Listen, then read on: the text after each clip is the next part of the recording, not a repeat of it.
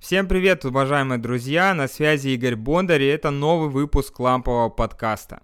Сегодня у нас особый гость. Его зовут Дмитрий Живых, и он является премьер-тренером Smart Trainer Studio. Да, то есть это человек, который изучает других людей, помогает им прийти в оптимальную физическую форму. Так что сегодня вас ждет максимальное погружение в тему здоровья, тренировок, возможно, немного питания, биомеханики. В общем, мы затронем все, что нам интересно и все, чем профессионально занимается Дима. Так что приготовьтесь, поехали!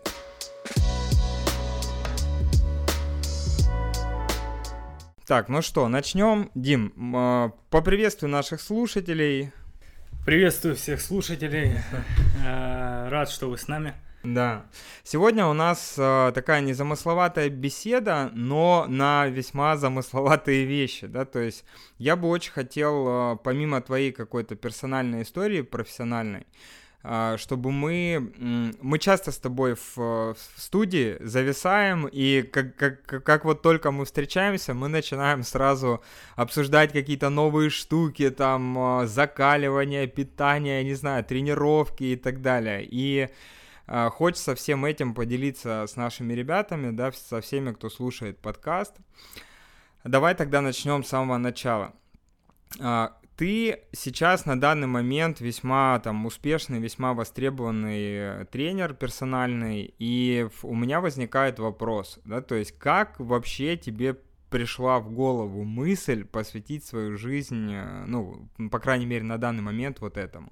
В детстве уже это у меня получалось, и я замечал, типа, о, круто, как бы, ну, что это получается. И потом так получилось, что встретился с супругой своей, она была фитнес-тренером. И она мне посоветовала пойти, ну, я не работал на тот момент, пойти попробовать устроиться инструктором тренажерного зала. А как ты вот э, в детстве каким спортом занимался? Я не знаю, у тебя какой-то базовый, может быть, основной? Я занимался разными видами спорта. У меня нету каких-то там э, регалий. Я не, даже не мастер спорта по каким-то из видов спорта, не олимпийский призер. И на самом деле первый раз, когда шел устраиваться на работу в World Class, меня это очень останавливало. То есть, если mm-hmm. бы не супруга, я, наверное, бы, может, не пошел. Потому что мне казалось, что в World Class работают там все олимпийские чемпионы только. Mm-hmm. Mm-hmm. Ну, решился, пошел. Э, изначально я вообще шел э, на инструктора по баскетболу, mm-hmm. так как занимался баскетболом, у меня был там небольшой опыт э, преподавания в школе, то есть, mm-hmm. ну, детям. Там не было данной должности, она была занята. Мне пред, предложили попробовать себя, типа, инструктором тренажерного зала. На самом деле, на тот момент я не был похож на инструктора тренажерного зала.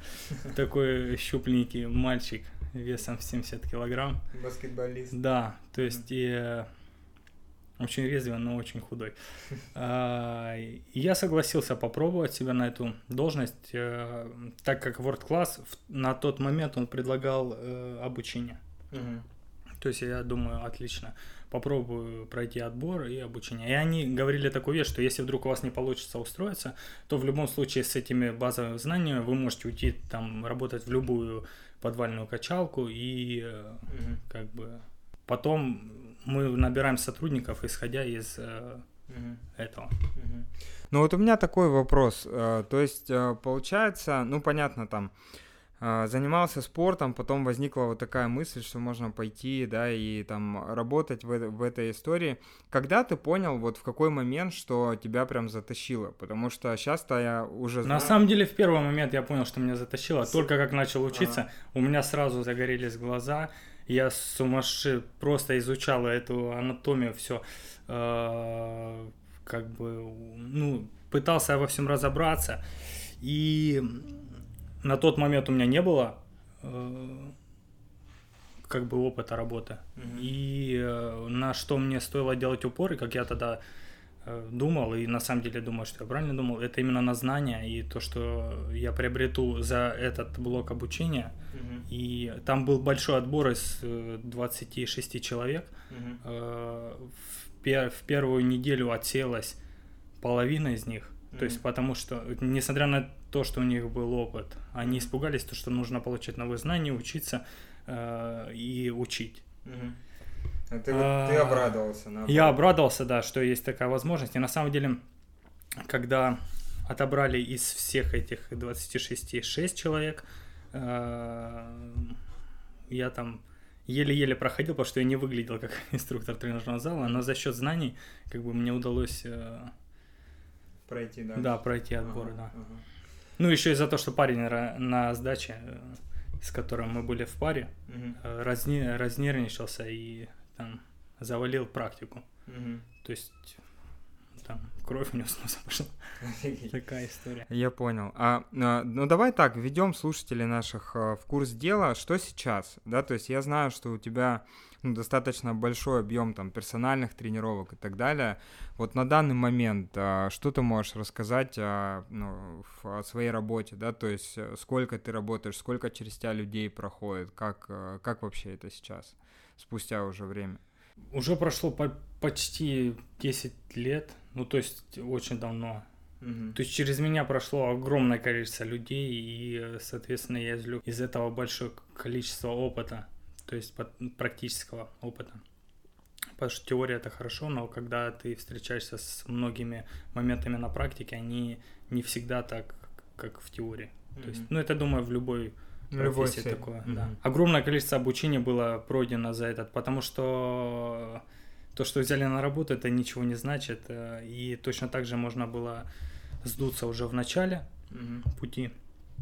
Но я любил э, я не знаю, у меня была тяга к знаниям, то есть узнать что-то новое, пробовать, mm-hmm. развиваться. Я брал на себя все новые направления. Вот э, тогда только функциональный тренинг слово появилось. Это типа кроссфита, да, или что? Нет, Нет? Это, это именно именно функциональный тренинг в, то, в том понимании, когда он появился, это было просто разнообразные э, красивые упражнения, которые на баланс там mm-hmm. и координацию, то есть в mm-hmm. тот момент. Сейчас уже это Э, немного по-другому все смотрят на это более грамотно. Но на тот момент просто этого слова даже побаивались. И когда мне предложили там, кто будет заниматься развитием функционального тренинга, так как я только пришел на работу, я думаю, все равно мне ничего делать, надо же чем-то заниматься, и я вызвался. Mm-hmm. То есть начал пробовать тестировать новое оборудование в виде TRX, mm-hmm. TRX тогда только-только появился, mm-hmm. да. И когда начинал заниматься на нем, э, а, качки такие. Ну, я худой, они качки здоровые подходят такие. А тогда реклама была Сникерс, Димас, что за балет? И как раз мне говорили, типа, Димас, что за балет? Я говорю, ну вот это новое функциональное оборудование, которое там ага. улучшит ваши физические качества. Ну, то есть красиво им рассказал. Они говорят, все, отстань, я пойду присяду или бицуху качну. Это было до того момента, пока ко мне не пришел а, мастер спорта по борьбе, огромный шкаф такой. Mm-hmm. И все, и у меня сразу начало меняться в карьере все. Потому что люди уже смотрят, люди смотрят на обложку, как правило. На ну, физическую да. форму. Да, то есть смотрят, занимается мастер спорта, огромный мужик в TRX, и все, TRX крутая тема. Если смотрят, что он не занимается, значит TRX плохая тема. И все, начали все подходить и спрашивать, о, что это? О, функциональный, а что это? Расскажи, покажи. То есть, угу. ну, Прикольно. И очень стремительно набрал э, большое количество клиентов, ну, нужное для того, чтобы заполнить э, рабочий день. Угу, угу. И все, начал работать, получать опыт. Ошибки были, вот. много ошибок. Да, я просто думаю о том, что, ну, ты ворвался, понятно, там, вывозил все на знаниях, да, то есть на стремлении, там, узнать что-то новое, найти ответ какой-то.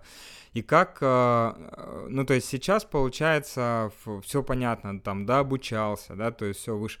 А тогда вот в то время к тебе приходит клиент, вот какой-нибудь, ну, там, чисто классический, э, не знаю, я пару лет назад просто с лишним весом, с кучей всяких вредных там привычек и с желанием э, потренироваться, наконец-таки дошел до зала. Ему, ну, к нему прикрепляют там тренера, э, такой вот худенький паренек, который на петлях может там замучать до смерти, да, то есть как, как вообще у тебя тогда это происходило? То есть это же офигеть как ответственно с одной стороны, с другой стороны, Как, как ты умудрялся вот э, находить решения, помогать клиентам, э, создавать их форму, там, я не знаю, отвечать на их задачи, какие-то вопросы? На тот момент все было достаточно стандартно, то есть э, люди приходили новые, мы под их цели подстраивали те шаблоны, которые у нас э, Есть. были, а, да, а, то есть изначально под цели клиентов, исходя из его особенностей, то есть противопоказаний. То есть сейчас, в принципе, точно так же ведется работа, но более детализированно мы изучаем каждого человека. То есть, mm-hmm. э... Ну, мы об этом еще поговорим. Вот как сейчас на входе анализ, да, там проходит. Да, что да. тебе как тренеру там важно знать о человеке? Ага. А, а тогда как было? Ну вот что-то... Тогда тоже на самом деле сбор информации, основной это был сбор информации. Чем больше информации, тем э, больше вариантов для того, чтобы грамотно составить программу. Mm-hmm. Но тогда были программы другие, то есть очень много за это время поменялось. То есть когда я начинал, говорили, что вот так, никак иначе, mm-hmm. потом несколько раз э, по ходу это менялось, и сейчас вообще все по-другому. То есть э, он же у нас фитнес зародился как бы, ну, сравнительно недавно относительно mm-hmm. Запада, то есть и мы в основном все оттуда черпаем. И но, новая информация, которая приходит, она у нас уже была на самом деле. Mm-hmm. Многие советские штуки, которые делали в Советском Союзе, это были там просто тесты. Mm-hmm. Сейчас выдаются как за какие-то инновационные, супер нереальные упражнения. То есть открыть советский учебник, почитать там mm-hmm. ласточка. Mm-hmm в Америке тяга Кинга. Mm. То есть, э, э, ну, название другое, они немного меняют. Переупаковали. Да, и то есть это что-то ну, нереальное становится. Люди покупают это все. Mm-hmm. И а как вот ты бы мог сказать, э, на твой взгляд, изнутри, понятно, что это там э, твоя точка зрения, что кардинально изменилось в фитнесе вот за 10 лет, которые ты в нем плотно? Вот под, в подходе, в клиенту, в работе с клиентом, э, что кардинально изменилось? Тренд какой э, сейчас? Тренд сейчас, э, если раньше, понятно, что и сейчас гонятся за фигурой, там, за внешним видом, угу. Раньше только за этим гнались, угу. а сейчас уже больше нацелено на здоровье.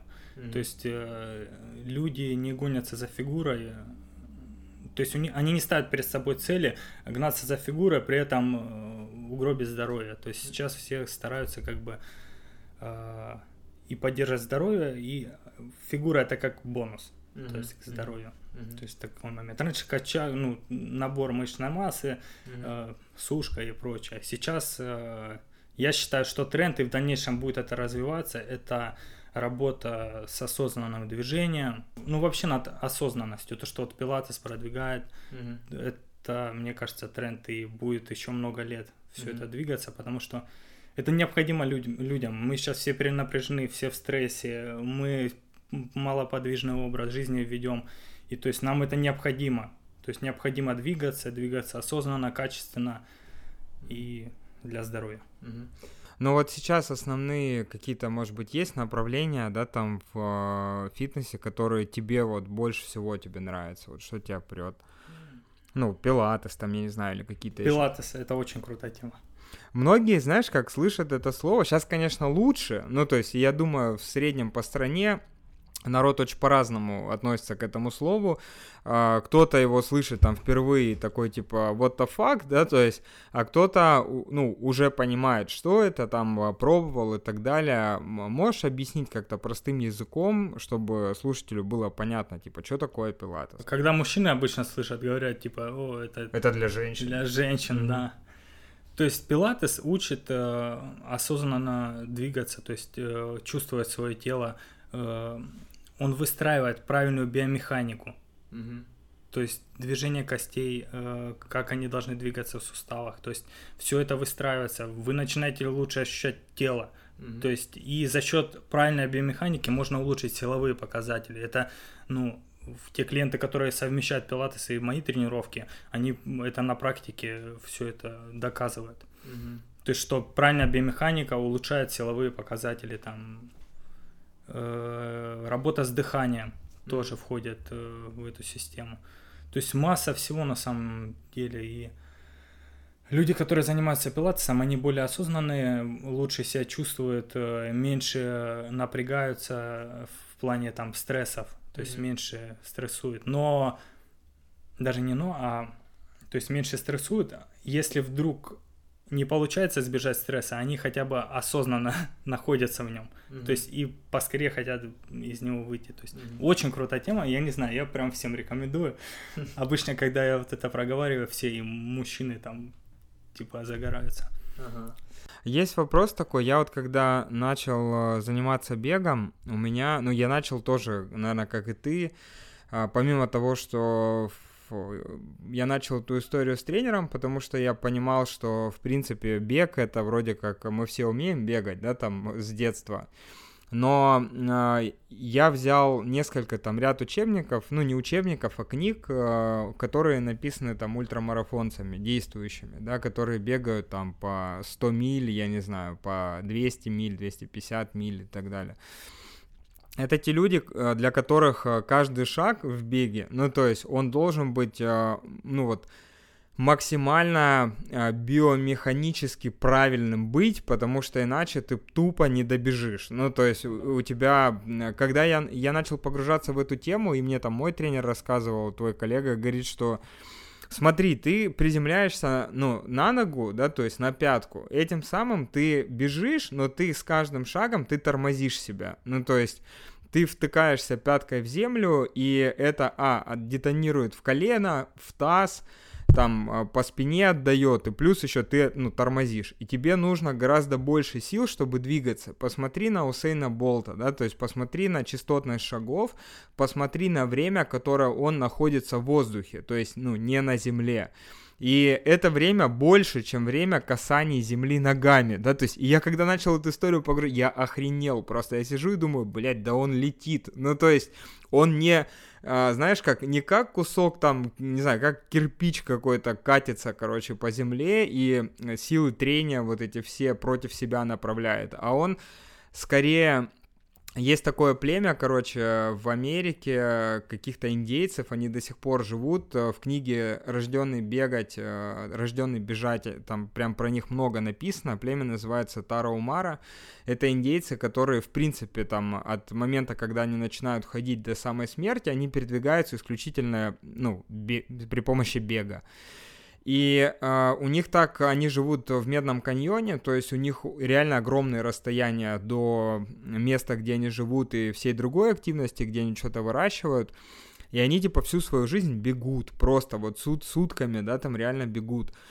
И я начал читать про них, и я просто офигел, у них есть такое убеждение, типа, правильная биомеханика, ну вот бега, да, она такая, как бы, ты думая о том, что Земля крутится, да, и ты должен, а, ну, просто найти свой темп, чтобы, скажем так, попасть в ритм с землей, ну, это, понятно, индейская метафора, да, но все равно приколись, вот сама мысль, да, попасть в ритм с вращением земли, и тогда ты можешь бежать вечно. Я такой читаю это и думаю, офигеть, ну, и в принципе, да, как только ты начинаешь там через э, осознанность в тело, да, то есть э, на, направлять свое внимание на стопу, на колено, вынос колена, там, наклон корпуса, пятку, там, э, я не знаю, пятки, затылок, ты начинаешь как бы просто падать. Ну, то есть, условно говоря, вот ты наклоняешься, да, и у тебя биомеханически правильно выдвигается колено там вперед, и ты просто падаешь на ногу, да, то есть на стопу, и ты все время падаешь. И вот эта история, она невероятно ускорила, ну, то есть вообще время мое на километре, да, нереально сильно. Может, еще какие-то есть вот такие вот фишечки? Это очень круто, что вот э, племена используют образы. То есть весь пилатес построен на образах. То есть если кто-то занимался единоборством, ему попался э, хороший тренер. Индейец. Нет, хороший тренер. Ну, возможно, он индейец. Э, то я думаю, они вспомнят, что очень много грамотный тренер тоже на образах mm-hmm. выстраивает. То есть для того, чтобы понятнее было, как э, совершать то или иное движение. Э, еще по поводу биомеханики и падения. То есть mm-hmm. когда лю- люди бегут марафоны, они марафоны не бегутся на мышцах, они бегутся на фасциях. Mm-hmm. То есть и вот тот момент, когда ты почувствовал, что тело падает и оно расслаблено, mm-hmm. то есть э, ты дал вот именно фасциям аккумулировать энергию, высвобождать. Фасции а, им, имеют свойство такое.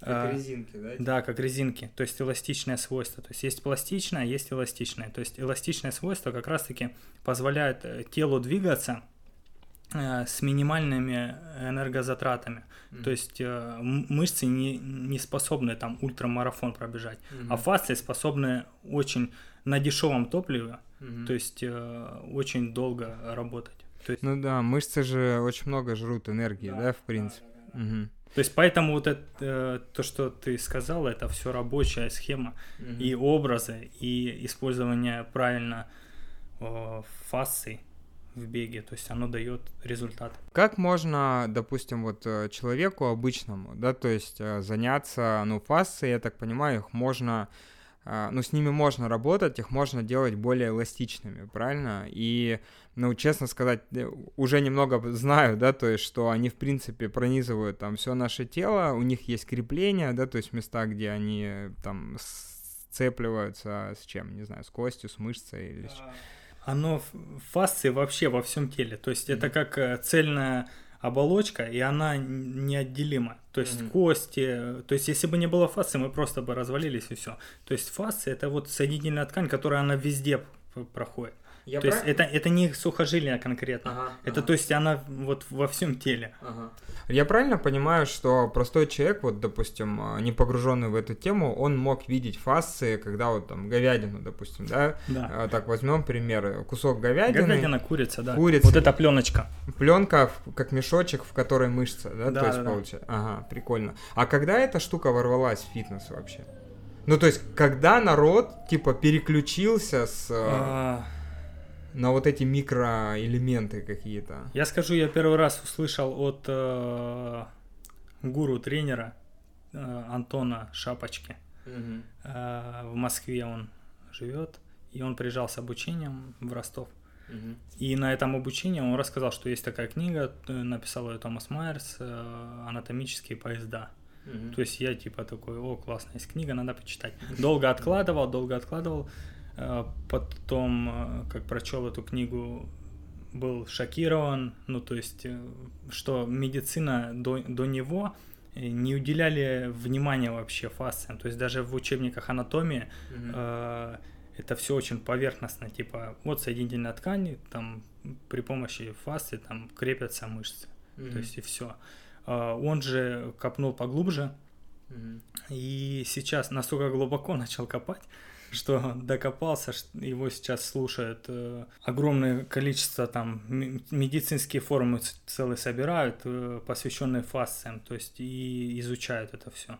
Не знаю, как он до этого дошел, но на самом деле очень круто. И в, в прошлом году я мне посчастливилось присутствовать на, на обучении у него лично. Mm-hmm. То есть он первый раз приезжал в Москву, э, я полетел в Москву и был на обучении. Mm-hmm. То есть это круто на самом деле. Он живая легенда в фитнесе и в медицине. Mm-hmm. То есть и э, все это из первых уст услышать было очень интересно. Это же меняет как-то, наверное, вообще тренировки. Ну, типа... Это меняет вообще тренировки. То есть это меняет отношение вообще к движению. Э, на самом деле переворачивает. Ну, мое сознание вообще перевернулось после этого. Когда я начал осознавать, когда я начал думать об этом, там, почему когда у нас э, гипертонус мышц, то mm-hmm. есть э, иногда бывают спазмы где-то. Почему мы себя да не очень чувствуем? Потому что э, в этот момент происходит залипание этих фасций. То есть туда э, меньше приток крови, хуже, ну то есть хуже трофика вообще все ткани, mm-hmm. и соответственно э, пере, перенапряжение идет. Человек себя не может чувствовать хорошо, когда он постоянно перенапряжен. Mm-hmm. То есть э, а как, а, какие есть, может быть, какое-то специальное, не знаю, направление тренинга или что-то, что позволяет с фасциями работать, развивать их? Миофасциальный релиз – это а, когда мы воздействуем на мышцу и на фасции, то есть высвобождая их, улучшаем трофику ткани, питание. То есть э, это, если понятным язык, языком, это массаж. Просто то есть массаж, да. Э, его можно делать идти к массажисту, а можно каждый день приобрести себе ролик или теннисный мячик и прокатывать все мышцы. То есть сейчас эта информация в свободном доступе, я не знаю, там э, вы можете в Инстаграме, в Ютубе посмотреть э, комплекс упражнений для миофасциального релиза. Ну, конечно, лучше обратиться к тренеру, потому что у всех есть ряд противопоказаний. Mm-hmm. Вы можете что-нибудь не то прокатать и ну, по- какие-то последствия будут, да. Угу. То есть. Я понял, прикольно. А, сейчас получается еще в такой вот момент есть, мы с тобой разговаривали как-то, а, ну что-то там про пит... как ты питаешься вообще? Вот ты, у тебя, подожди, давай вот так еще шаг назад, а, у тебя, а, ну сколько у тебя клиентов э, вместе с твоими тренировками? Короче, сколько времени ты проводишь в зале, условно говоря? В прошлом месяце я провел 148 э, тренировок. 148 часов получается, но учитывая то, что тренировки не идут подряд, mm-hmm. короче, очень много времени провожу в студии. И между ними ты там нет-нет сам тренируешься или что-то такое? Стараюсь тренироваться каждый день. Mm-hmm. Вот последние три месяца я наладил график, подстроил под себя. Теперь я не работаю с утра. Mm-hmm. С утра у меня после пробуждения идет э, комплекс упражнений, ну, стретч из йоги, там mm-hmm. простенький комплекс, и потом дыхательная практика, и потом закаливание, и так каждый день. Вот это, на да. протяжении трех месяцев. Ага, я понял. Давай вот эту историю про перед там твоим питанием и так далее, про закаливание. Мы с тобой как-то разговаривали, и ты мне рассказал про такого чувака, которого зовут Айсман Хофф, я на него подписался в инсте, там, слежу за ним. В общем, ребят, чтобы вы понимали, это, это очень безумный чувак, который, сейчас, я думаю, Дима расскажет чуть-чуть там о нем. Но э, что я вижу в Инстаграме? Я вижу, как этот человек ездит, короче, по всему миру там или по всей Америке, э, по разным... Сидит в снегах просто в трусах одних, понимаете? И э, закаливается там. Э, что вообще... Что это за человек вообще такой вот? А, Вимхов — это ледяная легенда. не знаю, можно так назвать. А, о нем я узнал давно из э, рассказов сестры. У меня сестра йогой занимается. Mm-hmm. Тренер по йоге. Недавно открыла студию свою. А, я сказал, не заливай, это ерунда. Mm-hmm. Говорю, фотомонтаж американцы делают отлично вообще. Или он там снял шубу, короче, его сфоткали и mm-hmm. а, потом обратно делаю. Короче, я не поверил. И вот где-то года полтора назад, я не знаю где, но где-то я наткнулся на него, начал читать, изучать. Э, не очень углублялся во все это, но уже знал, чем он занимается, что есть такой человек. А что он делает? Э, вот в итоге. Он начал э, осознанно работать над терморегуляцией, то есть ага. над контролем термо, да, температуры тела. Причем это он делал не такими сложными, ну, легкие, там, простейшие практики, которые может каждый на самом деле выполнять. Mm-hmm. Про него напис, написал бестселлер не помню фамилию, э, ну, журналист. Как получилось? Он поставил там рекорды, э, журнал Playboy отправил журналиста, Угу. Не знаю, почему Playboy, но именно Playboy, видать, там было... Был интерес какой-то. Да, был интерес именно угу. раз, разоблачить его. То есть, что он, типа, на самом деле... Самозванец. Да, самозванец, а и все это неправда. рекорды, типа? В час сорок, час сорок он находился по горло в прозрачной бочке, лед насыпали по горло, и он находился час 44, при этом на него были э, э надеты да, датчики, и за этот час 44 температура тела не упала ни на градус, а под конец он даже начал поднимать температуру тела. То есть это... Подогрел немножко бочку, да? ну, это космос, да, но очень интересно это все. Так получилось, что поехал этот э, журналист разоблачать э, и выслушал его историю, говорит, ну если ты такой крутой, то типа давай меня научи. Mm-hmm. И он его за там за две недели научил всем этим практикам, они отработали, и все, и он пошел покорять горы в минус там 20 или 30 mm-hmm. градусов э, в одних шортах. Mm-hmm. То есть э, поднялся в горы, выжил при этом, то есть ничего не обморозил. Э, и под впечатлением написал книгу про Вима Хоффа. Mm-hmm. Книгу, которую я долго искал, не мог найти. Э, потому что искал книгу под авторством Вимхофа. С переводом нету книги под авторством Вимхофа. И в итоге мне клиентка подарила эту книгу. И все, эта книга стала бестселлером, Нью-Йорк Таймс, он стал звездой э, мирового масштаба. То есть простейшие техники, которые он дает. Вы можете даже скачать приложение. У него есть приложение э, Wim Hof метод. И он там все рассказывает. Только нужно знать английский хотя бы там на начальном уровне, чтобы понимать, mm-hmm. что он там советует. И ты практикуешь сейчас по вот этому приложению или что-то? Да, я решил попробовать. Э, я не прям советую кому-то там, ну mm-hmm. просто я для себя принял такое решение, типа мне не кайф болеть.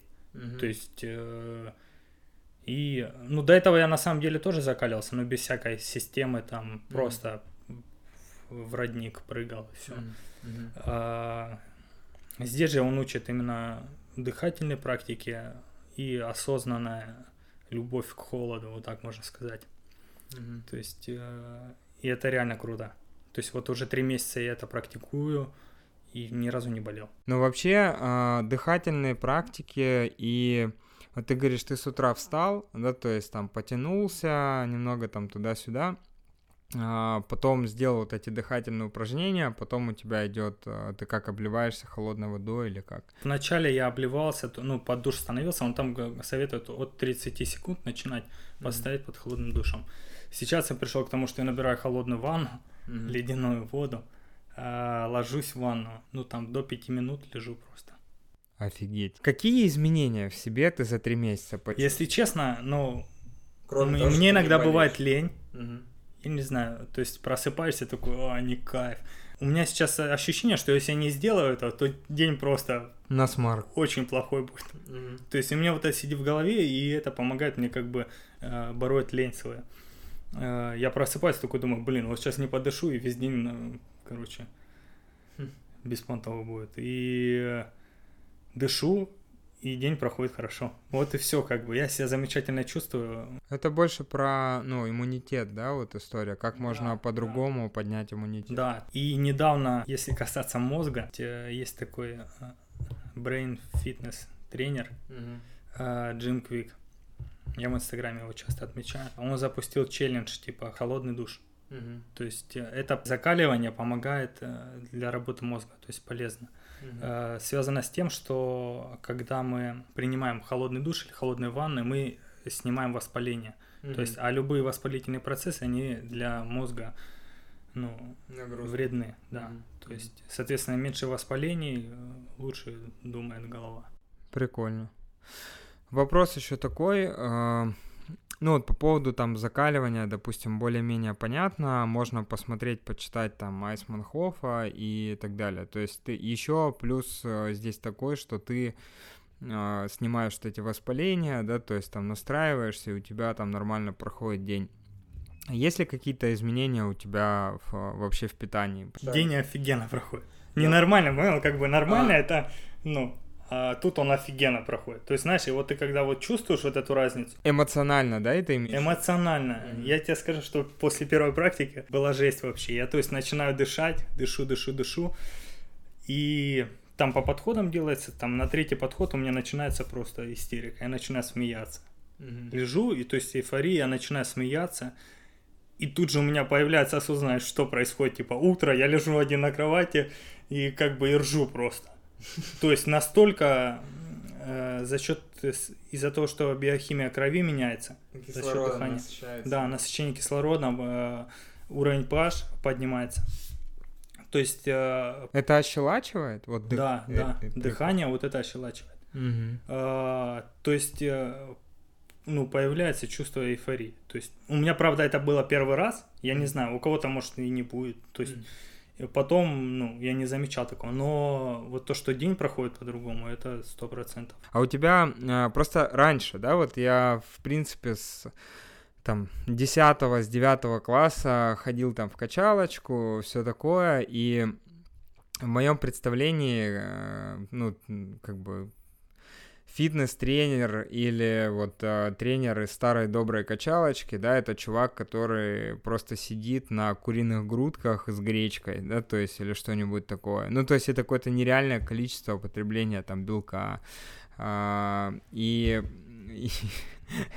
вот, и ну, я помню все вот эти моменты, когда ты там к тренеру заглядываешь, короче, в раздевалку, он сидит, хомячит, знаешь, это вот а, жесткая история, потому что он считает калории, ему там важно, я не знаю, и все такое.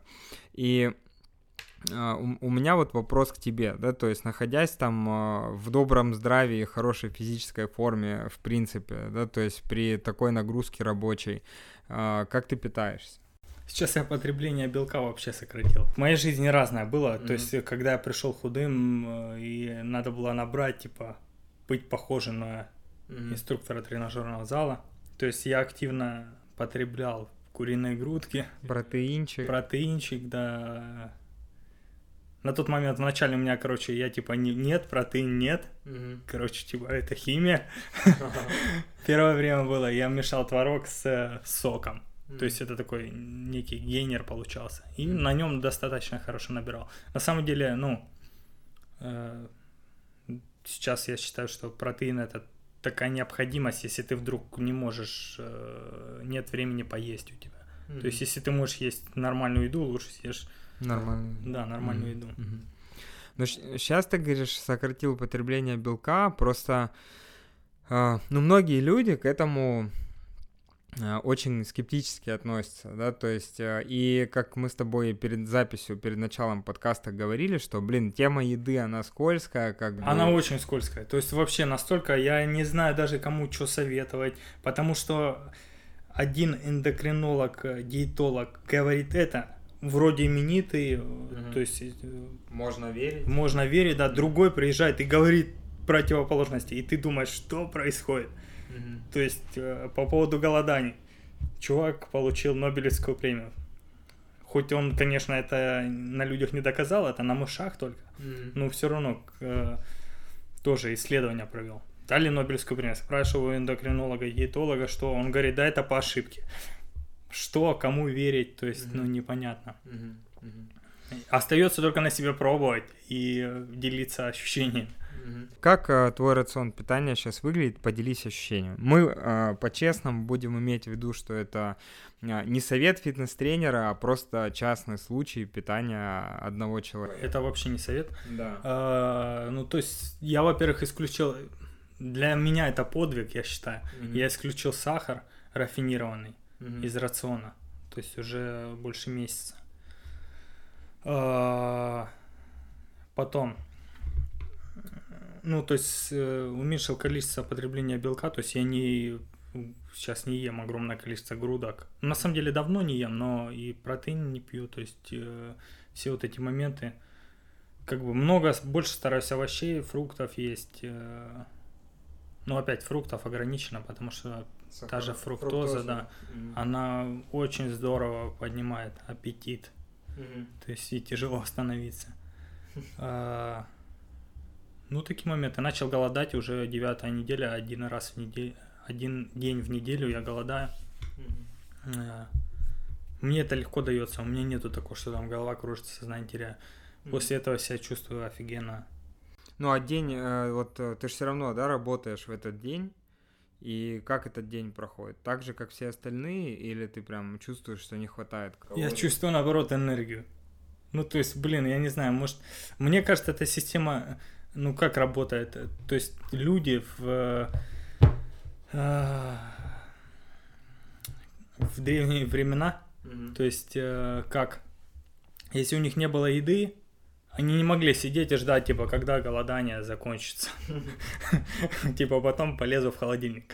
Если у них не было еды, им надо было ее найти. То есть, а если у тебя не происходит активизация, то есть всех мыслительных процессов и, ну, то есть не поднимается уровень э, работоспособности, то есть ты ж не можешь там, о, день нет еды, лягу, короче, буду ждать, пока она придет. Тебе надо искать ее. То есть за счет этого организм больше активизировался, и ты начинал искать себе. Э, да, я, я тоже вот эту историю слышал и в принципе разделяю ее, что очень сильно изменилась конъюнктура, ну и вообще структура потребления, да, мы а, раньше действительно, ты проголодался, и как, в принципе, животные сейчас, да, вот в естественной натуральной природе, они что делают? Он проголодался, волк, да, допустим, И он в этот момент пошел искать есть. Ну, он э, идет голодным. У него там э, активизируются все процессы, внимание, там еще что-то, да, и вот этого пула энергии, который у него есть в теле в виде там жира, чего-то еще, ему типа хватит на то, чтобы найти, да. А, при этом возникает такой момент, что у него абсолютно понятная, естественная и натуральная мотивация, ну то есть внутренняя. Когда мы находимся в таком типа переизбытке, нам сейчас не нужно никуда бежать и никого ловить, потом еще готовить, э, ну, ты просто зашел в магаз или открыл Яндекс Еду, заказал себе еду, и ты как бы все, все нормально, да, то есть... И в этом плане люди часто ну, ввиду моей, моей там перестройки с питанием, я тоже очень аккуратно с этим никому ничего не советую, потому что иначе, знаешь, легко свалиться, а, да ты веган, типа, и твоя долбанная пропаганда, типа, и все такое. Мне, если честно, плевать. Ну, то есть я вообще вырос а, в республике, где все люди только и едят, что мясо и творог, сметана, все, что производное от этого. Ну, то есть я помню, как я в детстве мог там по 2-3 литра молока в день выпивать, реально, просто потому что мне кайф.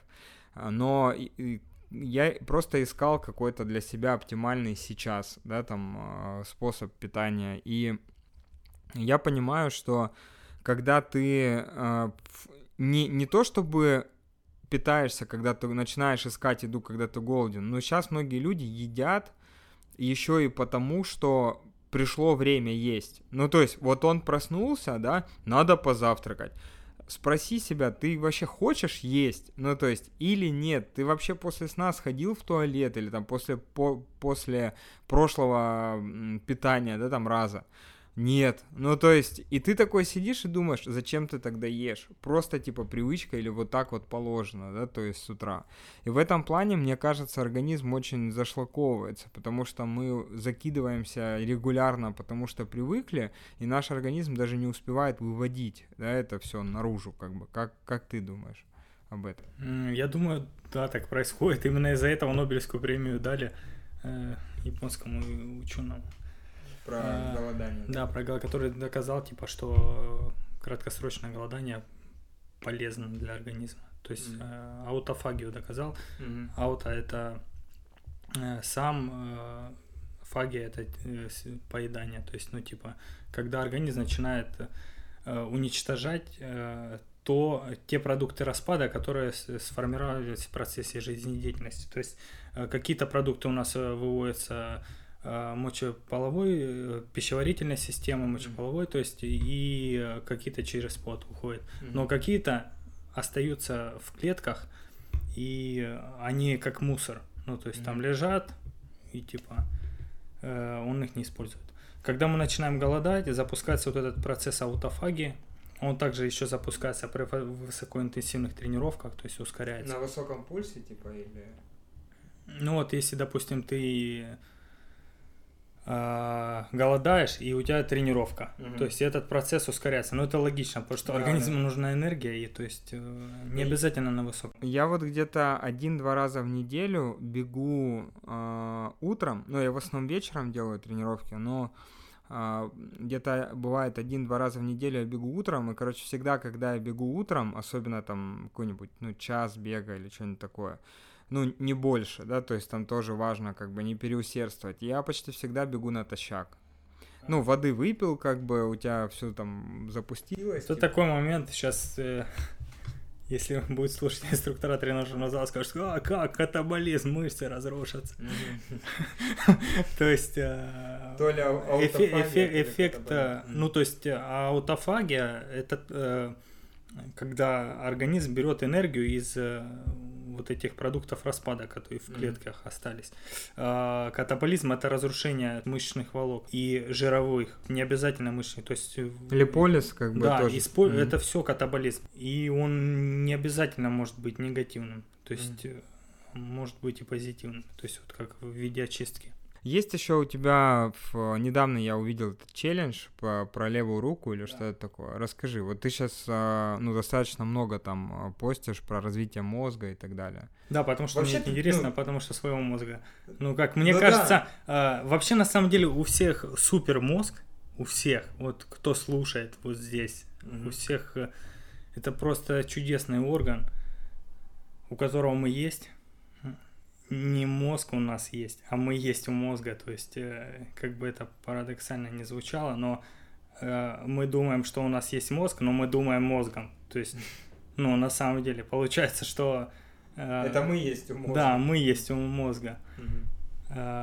Если еще глубже копнуть, то эволюция так была, что сначала появилась пищеварительная система, а потом уже для пищеварительной системы появился мозг для того, чтобы прокормить пищеварительную систему. То есть mm-hmm. можно сказать, что э, мы есть у кишечника. Ну, то есть. Mm-hmm. Э, Я помню. Странно. На психфаке у нас, когда я учился, у нас был потрясающий абсолютно преподаватель, декан вот факультета нашего психологии Павел Николаевич Ермаков.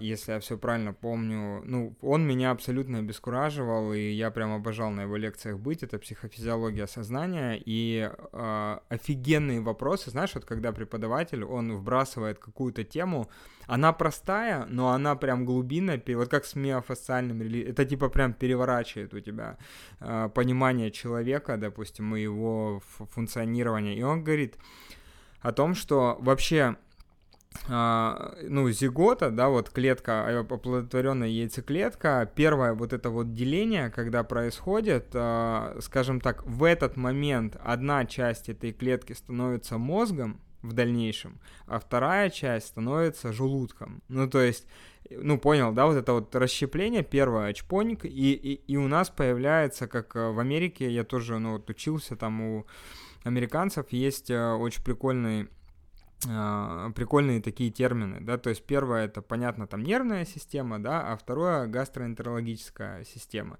И вокруг желудка существует там порядка там 100 или 200 миллионов нейронов, это как у кошачий мозг, да, и вот, э, то есть целая нервная система, как и кардио, да, то есть тоже вокруг сердца есть там э, огромное количество нервных клеток, э, которые со своей памятью, там, со своей историей, есть крутая книга, называется «Математика сердца», про то, когда людям пересаживают сердце, и они начинают ну, любить в кавычках, слушать ту музыку, которую донор слушал, да, то есть там ходить в те места, встречать там закаты.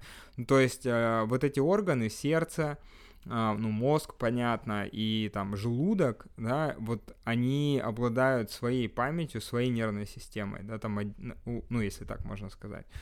И это прям, прям прикольно. И ты просто сказал про то, что там мы есть у мозга, мы есть у желудка, да, то есть мне кажется, что да, вот э, об этом э, наверное, мало кто прям так задумывается, потому что мы все головастики, типа, мы живем в голове, и нам кажется, что вообще вся наша жизнь, она, типа, происходит э, в черепной коробке, и что, если человека спросить, вот, я, да, что такое я? Я это, ну, где, там, ткни в теле, ну, он типа, ты не в себе, мы ж не показываем на желудок, да, то есть мы ты, ну, крутим палец у виска именно.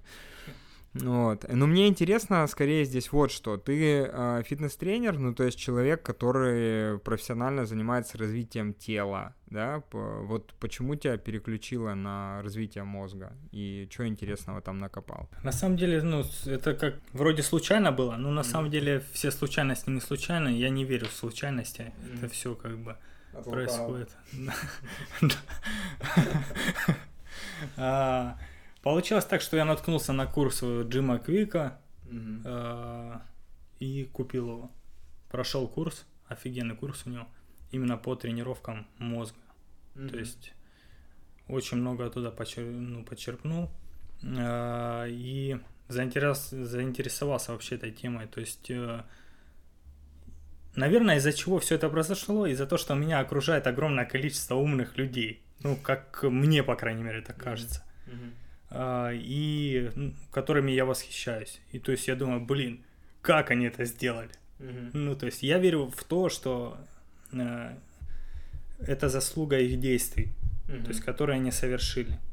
И из-за этого мне как бы стала интересна тема развития мозга. Mm-hmm. То есть э, еще такой момент, если, допустим, э, до 25 лет у меня получалось все само собой. То есть я замечал, что все, огромное количество информации, то есть все усваиваю, то есть все понимаю, там, могу излагать мысли свои, то, что в голове у меня появляется. Mm-hmm. То есть э, с возрастом потихоньку это все как-то давалось сложнее. Mm-hmm. То есть я задался вопросом, почему это сложнее получается. Ну. Mm-hmm. Mm-hmm. И все начал изучать тренировки мозга, что полезно для мозга, и открыл очень, ну, очень много, много нового для себя и продолжаю в этом разбираться. Можешь какие-то привести вот самые там интересные, на твой взгляд, факты, что ты узнал оттуда? Не там что-то ешьте левой рукой или что-то такое. Левой рукой это вот челлендж, который я запустил. Mm-hmm. Ну, на самом деле это все для того. Мозг любит, когда мы учимся новому. То есть мозг любит э, вообще, когда мы учимся.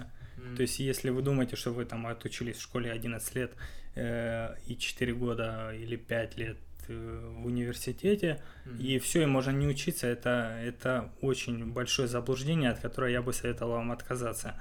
То есть э, учиться нужно всегда, везде и всю жизнь. Просто если вы не учитесь, то это то же самое, как тренировка. Если вы не тренируетесь, то вы себя плохо чувствуете. Если вы не тренируете мозг, вы мозг себя плохо чувствует. То есть mm-hmm. это нужно делать на протяжении всей жизни как бы я сделал для себя такой выбор и как бы с этим пытаюсь теперь жить. Mm-hmm. Левой рукой челлендж, он а, дает нам а, выход из а, автоматизации, которую мы создали э, за много лет, когда научились право и потом начали поддерживать этот навык. И формирует новые нейронные связи, то есть он ему приходится обучаться. Это достаточно непросто для меня, если честно. Я не знаю, может там... Если на челлендж одна девушка отреагировала, которая амбидекстер. Yeah. То есть она ест и правой, и левой mm-hmm. рукой и говорит, а что делать мне? Что ты мне? Э, посоветуешь. Да, посоветуешь. Я говорю, блин, я что-нибудь придумаю. Ну, то есть следующий челлендж обязательно э, задействует всех амбидекстеров. Так что если вы слушаете... Э, будьте наготове. Да, будьте наготове. И мне это не просто дается. Иногда на авто... автоматизация настолько сильная вещь, просто, если вдруг вы спешите куда-то, ну, у меня, по крайней мере, если я вдруг спешу, я забываю про все челленджи, и я ем правой рукой, уже могу опомниться только когда уже доел. И такой думаю, блин, я должен был бы есть левой. Э, Еще плюс для тех, кто хочет э, снизить вес, то есть проводились исследования, что прием пищи не доминирующей рукой снижает потребление калорий вплоть до 40%. То есть почему? Потому что когда мы едим э, та рук, э, той рукой, которая не доминирующая, мы начинаем это делать осознанно. То есть и мы замечаем, сколько мы потребляем пищи. Вот это, это 100% осознанность во время еды. Вы не можете думать ни о чем другом, вы думаете о еде. То есть это очень полезно вообще и для здоровья, и для тех, кто хочет там, снизить вес. Да, это прям прикольно, офигеть. До 40%. Я, ну, слышал и знаю, да, про вот эту историю, что когда ты ешь, нужно там убрать э, ютубчик подальше, там, выключить те, ну, и сосредоточиться... на...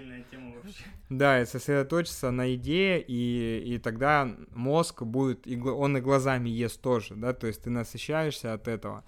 А, и здесь получается, что вот есть такой лайфхак, да, можно взять другой рукой, которой ты не привык, и, в принципе, помочь себе похудеть, кайф. Да, и э, помочь себе потренировать мозг, то есть новые нейронные связи, и как в результате как лучше самочувствие. То есть чем у нас э, больше работает мозг, тем мы лучше себя чувствуем. Угу. То есть такой момент. Прикольно. А можешь рассказать про какие-то, знаешь, э, ну, факапы вот такие? Допустим, если мы говорим про то, что ну, много ж людей собираются пойти заниматься своим телом, мозгом, я не знаю, желудком, чем кайф вообще, просто вот, э, ну, тренировками, да, там в частности. И, ну, есть, наверное, такая история, которую я сам изнутри там транс... Ну, у меня, наверное, может быть, проще было, чем э, у кого-то, потому что я в, в основном ходил, когда, ну, тренировки вот со школы, я привык ходить э, в какие-то секции. Ну, то есть, и э, для меня, типа, наличие тренера — это ну, история, которая с детства я привык. Вот я 7 лет футболом занимался, как это без тренера? Ну, потом баскетбол был, там, 4 года, еще с тренером, потом самбо, еще 3 года. Ну, как без тренера? Типа, и всегда с тренером. И для меня, ну, у меня не было таких, знаешь, там, периодов, когда я, типа, самодеятельностью занимался там какой-то особо. А, есть какие-то, может быть, а, ну, рекомендации или советы. Просто я, допустим, знаю, что люди начинают ходить, покупают там карты, ну или неважно, просто идут там в качалочку или на стадион сами. И, ну, реально хватает ненадолго. Вот как втянуться в тренировочный режим вообще, да? То есть, может, какие-то есть э, советы, лайфхаки, что-то, что поможет зацепиться? Втянуться. Во-первых, в идеале, если вы, конечно, начнете сразу заниматься с тренером, и в идеале, если вам попадется грамотный тренер, то есть который не навредит вам. А какую ошибку может совершить тренер, что ты перестанешь ходить? Ну, например. Ну, частая ошибка, что тренер для того, чтобы показать свои э, способности, то есть на первой тренировке уничтожает клиента, и клиент там неделю не может ходить. Mm. То есть такое.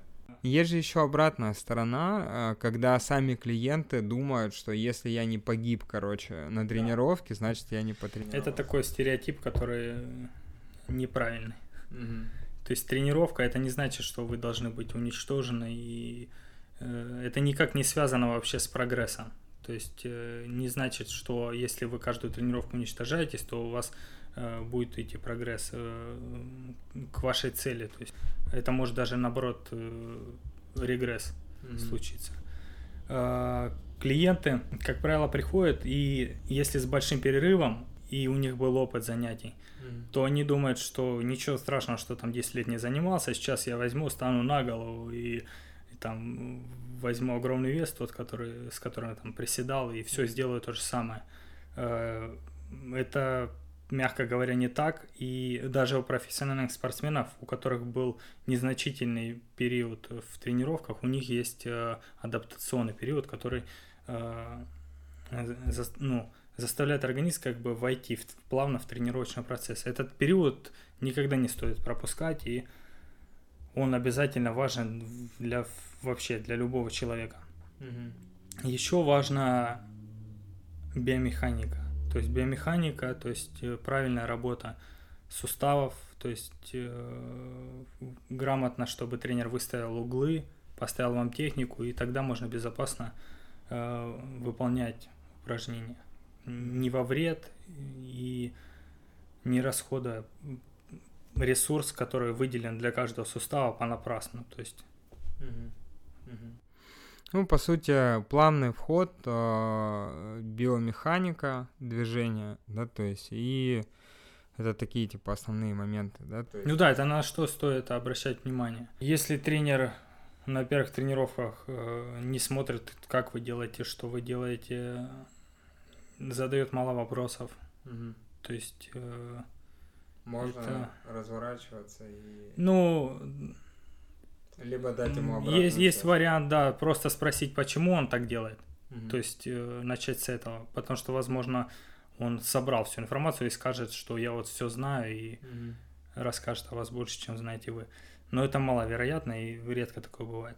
Угу. А, то есть спросить у него, если он не даст э, какого-то внятного да, ответа, то попробовать другого тренера. Ничего страшного, если не бойтесь пробовать. То есть нужно пробовать. У меня иногда приходят клиенты, иногда, э, то есть э, у них какое-то сомнение ввиду их э, прошлого опыта занятий тренировок с другим тренером, у человека сформировалось видение какое-то.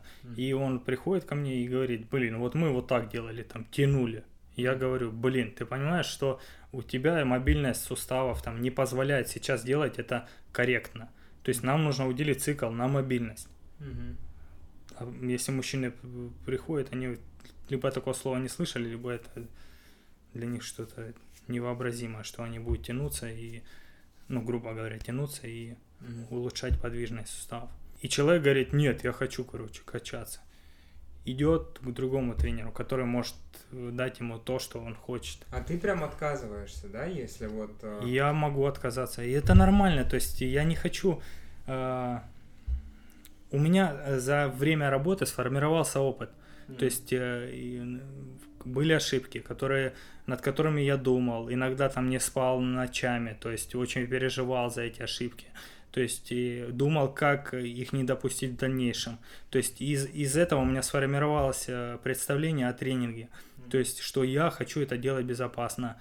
То есть э, я вообще в этой профессии, потому что мне нравится помогать людям, и мне нравится, чтобы они получали результат э, и улучшали здоровье, а не ухудшали. То есть, и поэтому как бы я часто бывает отказываюсь от клиентов, которые не, не признают э, мой взгляд на тренировке. То есть, но опять, это, как правило, бывает временно, и таких клиентов очень мало. То есть э, люди идут, пробуют, а потом возвращаются. Иногда бывает, что люди там три года занимались, а потом такие типа, слушай, ну давай попробуем ну, еще раз, mm-hmm. как бы, дай шанс. И занимаются и остаются надолго потом. То есть для меня превыше всего здоровье. И свое здоровье, здоровье клиентов. То есть я сейчас все больше и больше об этом задумываюсь. И особенно, когда люди приходят обеспеченные, mm-hmm. э, у которых все хорошо в жизни, ну, как в моем понимании. Mm-hmm. И они говорят, я хочу стать мастером спорта по э, жиму лежа. Я говорю, отлично, это не, вообще не проблема. Ну, то есть это реально сделать. У меня жена э, два нет, три года назад стала мастером спорта по жиму лежа. Mm-hmm. Моя э, любимая жена, которую, если вы увидите, вы ни за что в жизни не поверите, что она мастер спорта по жиму лежа. Mm-hmm. Тем не менее, она, ну, подготовилась к соревнованиям, к соревнованиям не сразу, но там э, получила разряд, КМС э, и потом мастер. Mm-hmm. То есть, ну, это реально. Но э, можно в, на этом пути получить какую-то травму, угу. которая потом будет всю жизнь вам напоминать о этом звании. Не знаю, когда если у тебя все хорошо, то зачем идти на такой риск, как бы, ну, mm не знаю, неоправданный, на мой взгляд. mm А, хотя, ну, если вдруг возникает прям непреодолимое желание, можно. Я понял. Еще тут такой момент, что есть а, с точки зрения биомеханики какие-то э, вещи, которые оправданы. Mm-hmm. Вот э, даже тот же бег взять. Mm-hmm. Он бег, он более физиолог, физиологичен, чем э, жим лежа. Mm-hmm. Ну там. Меня сейчас закидают камнями, там все жимовики, даже которые друзья. Может, жена даже кинет один. Такой небольшой камешек в мою сторону. Но это на самом деле так. Это мое мнение. Можете не соглашаться. Ну да, ну а что спорить, там а плавание еще более физиологичное, да. чем бег, например, ну типа. А вот тут я бы поспорил. Поспорил? Да. Прикольно. В плавании прикол в том, что эта среда очень благоприятная для опорно-двигательного аппарата, она снимает все нагрузки, но весь прикол в том, что э, когда мы снимаем все нагрузки, и возвращаемся обратно в среду, которая не совсем благоприятная, то есть э, опорно-двигательный аппарат, он не приспособлен для этой среды. Вот когда ты бежишь э, на длинной дистанции, угу. э, опорно-двигательный аппарат, фасциальная система, она вся подстраивается под ту среду, в которой ты находишься. И, соответственно, ты, тебе легче перемещаться там в пространстве. То есть. А вода это, ну, если ты постоянно живешь в воде, да, это очень круто, но так редко бывает. Теперь пловцы, пловцы закидают меня. А, ладно. Да. Может, потому что мне бег сейчас самому нравится, и как бы поэтому я его выделяю. Не знаю. Ну, я разбираюсь, и мне кажется, мои объяснения, они логичны. Ну да, тут э, по большому-то счету есть э, какие-то вещи, которые ну, антропологические просто, да, у нас э, за миллионы лет, там, не за сотни тысяч лет сформировались и менялись и подстраивались и так далее. И, а есть вещи, которые мы начали делать не так давно, да, например, и это прям важно. И то же самое, там куча есть споров, надо тянуться бегунам, не надо тянуться. Ну, типа, знаешь, вот э, а, я постоянно нахожусь в комке вот этих обсуждений, несмотря на то, что это просто мое хобби и мне это нравится. Есть такая история, когда э, мне вот э, человек там с пеной у рта, короче, доказывает о том, что вообще без растяжки, ну, типа, нехер ловить там в беге. И потом я прихожу домой, открываю книгу человека, который там а, сделал порядка там, не знаю, 200 ультрамарафонов, да, и 160 выиграл, блядь. Вот, и ты читаешь, он говорит, я ненавижу тянуться, я никогда не тянусь, да, то есть, и ты, come on, ну, и опять-таки, как с едой то же самое, да, кому верить, и мне кажется... Ну, мне кажется, в этом есть доля правды, потому что если взять человека, который э, охотился, я сомневаюсь, что он делал разминку. Ну вот очень сильно сомневаюсь, что он такой, так нужно размяться, бицепс бедра, да, так да. Э, икроножные, то есть все увидел, побежал, ну то есть э, такая тема. Mm-hmm. Единственное, что стретч, ну вот именно правильный, грамотный, э, динамический, mm-hmm. он может выстроить правильную биомеханику, которая потом принесет пользу в беге, а именно растяжка для того, чтобы улучшить результаты, она может наоборот снизить эластичность mm-hmm. фасции. То есть, но растяжка это некая пластичность фасции, mm-hmm. правильно, ну, может биомеханику выстроить. Вот у меня клиент недавно начал заниматься, у него две операции были на коленных суставах, страшные mm-hmm. операции, вот огромные шрамы. Mm-hmm. То есть э, сейчас, если увидят, это те люди, которые делают, э, оперируют коленный сустав, они ужаснутся. То есть, и тем не менее за счет йоги, то есть он восстановил полную подвижность коленного сустава, то есть и правильную биомеханику. То есть он пришел ко мне, я смотрю, ну то есть это ушло у него не один день, не неделя. Сейчас э, все гонятся за быстрым результатом. Не настраивайтесь на это, это утопия. То есть еще вот к слову, почему люди начинают, а потом бросают. Потому что у них в голове цифра о, к лету подготовлюсь. Нет, э, к лету через два года подготовишься. То есть, э, ну это реально так. То есть э, настраивайся, что ты будешь плодотворно работать дольше, потому что нервная система, вот этот э, момент сначала твой э, порыв, я буду заниматься, через два месяца угасает, потому что она устает. То есть и типа тело говорит, блин, на нафиг было же все нормально, зачем это все нужно настраивайтесь на долгосрочную перспективу и это немного. Через два года чего-то достичь это немного. Через пять лет чего-то достичь это немного. То есть в рамках вашей жизни это просто момент. Э, да. В рамках Вселенной это вообще ничего. То есть сколько существует Вселенная, это просто вообще, ну, не, не знаю, там ну да, когда ты 15 лет себя ушатывал, да, то есть э, подождать два года для результата и дальнейшей здоровой жизни, это вообще ок, мне кажется. Да, он уделил э, порядка там э, 5 лет он занимался йогой, восстанавливал биомеханику, и э, вот сейчас он пришел здоровый человек. То есть здоровый человек, но почему он пришел? Потому что в йоге есть тоже моменты, которые, ну, не учитываются. Вот та же эластичность фасции, mm-hmm. гипертрофия мышц тоже как бы не, не сильно этому уделяется внимание. И он пришел, говорит, потому что я чувствую, что йога мне дала много, но типа не хватает вот этого. И Надо мы как бы с этим работаем. Mm-hmm. Да, я поражен на самом деле, ну, как это все восстановилось. Опять, это тоже попасть к грамотному тренеру. Вот самое сложное это найти тренера. То есть, на самом деле, в наше время. Сейчас э, а, эта ниша на самом деле ну, переполнена, потому что войти в нее достаточно сейчас э, легко. легко, да, то есть пройти курсы и стать тренером. То есть конкуренция, ну, конкуренция высокая, но э, за счет того, что за счет большого количества фитнес-клубов э, идет большая потребность в, в тренерском составе и иногда берут начинающих, господи. Угу. А, у меня вопрос, давай, наверное, этим и завершим.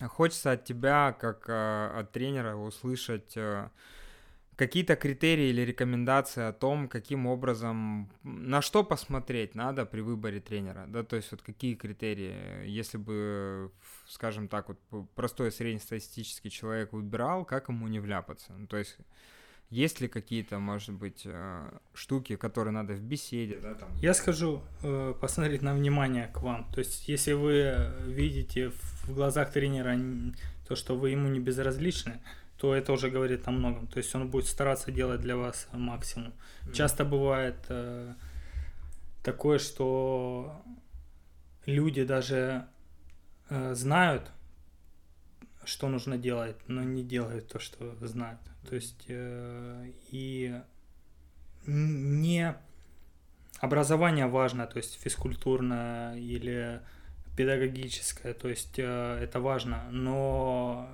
все мы люди, в любой профессии, приди к врачу, то есть не факт, что человек с медицинским образованием, и он тебе окажет услугу прям идеально, то есть э, это ничего не значит. Ну, это значит, но очень мало. То есть э, внимание, э, большое количество вопросов. Первая тренировка это вообще вопросы, вопросы, вопросы, вопросы, потому что вас человек никогда не видел. То есть если он задает мало вопросов, то у него будет мало информации. То есть, э, соответственно, он не сможет подобрать для вас оптимальную программу. Чем больше задает тренер вопросов, тем лучше. Mm-hmm. То есть и внимание, забота, не знаю, должно как бы присутствовать. Uh-huh и не копается в телефоне. И, а, если тренер да. не копается в телефоне. Ну да, mm-hmm. бывают тренера, которые залипают очень сильно в телефоне и. А, ну а внешний вид? Внешний вид это такая история, я скажу, что э, возможно это важно, а возможно нет. Я знаю очень хороших тренеров, которые выглядят не очень, но их знания, их э, опыт, ну реально все это просто перекрывает. Mm-hmm. То есть это все мелочи. И э, опять же, я знаю красивых, таких накачанных э, парней, э,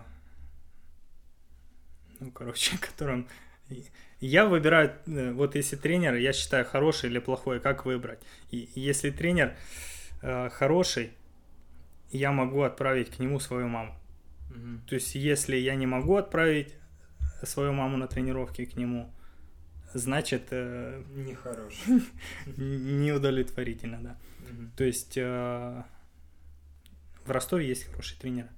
Ну, я их всех знаю. И, ну, может, кого-то и не знаю, но большинство знаю. То есть мы общаемся, у нас такая как... Комьюнити. Да, комьюнити.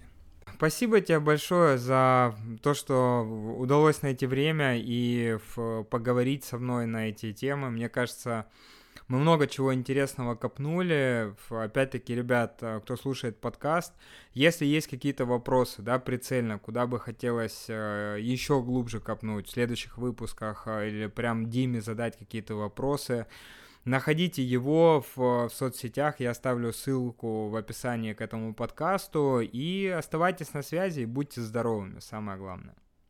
Да, рад был поучаствовать в данном подкасте. Это впервые в жизни у меня такой опыт. Э, всем успехов и отсутствия травм и счастья. Все, пока-пока. Хотя, хотя вроде его как не существует. Ну, это тема для следующего выпуска. Да, счастливо.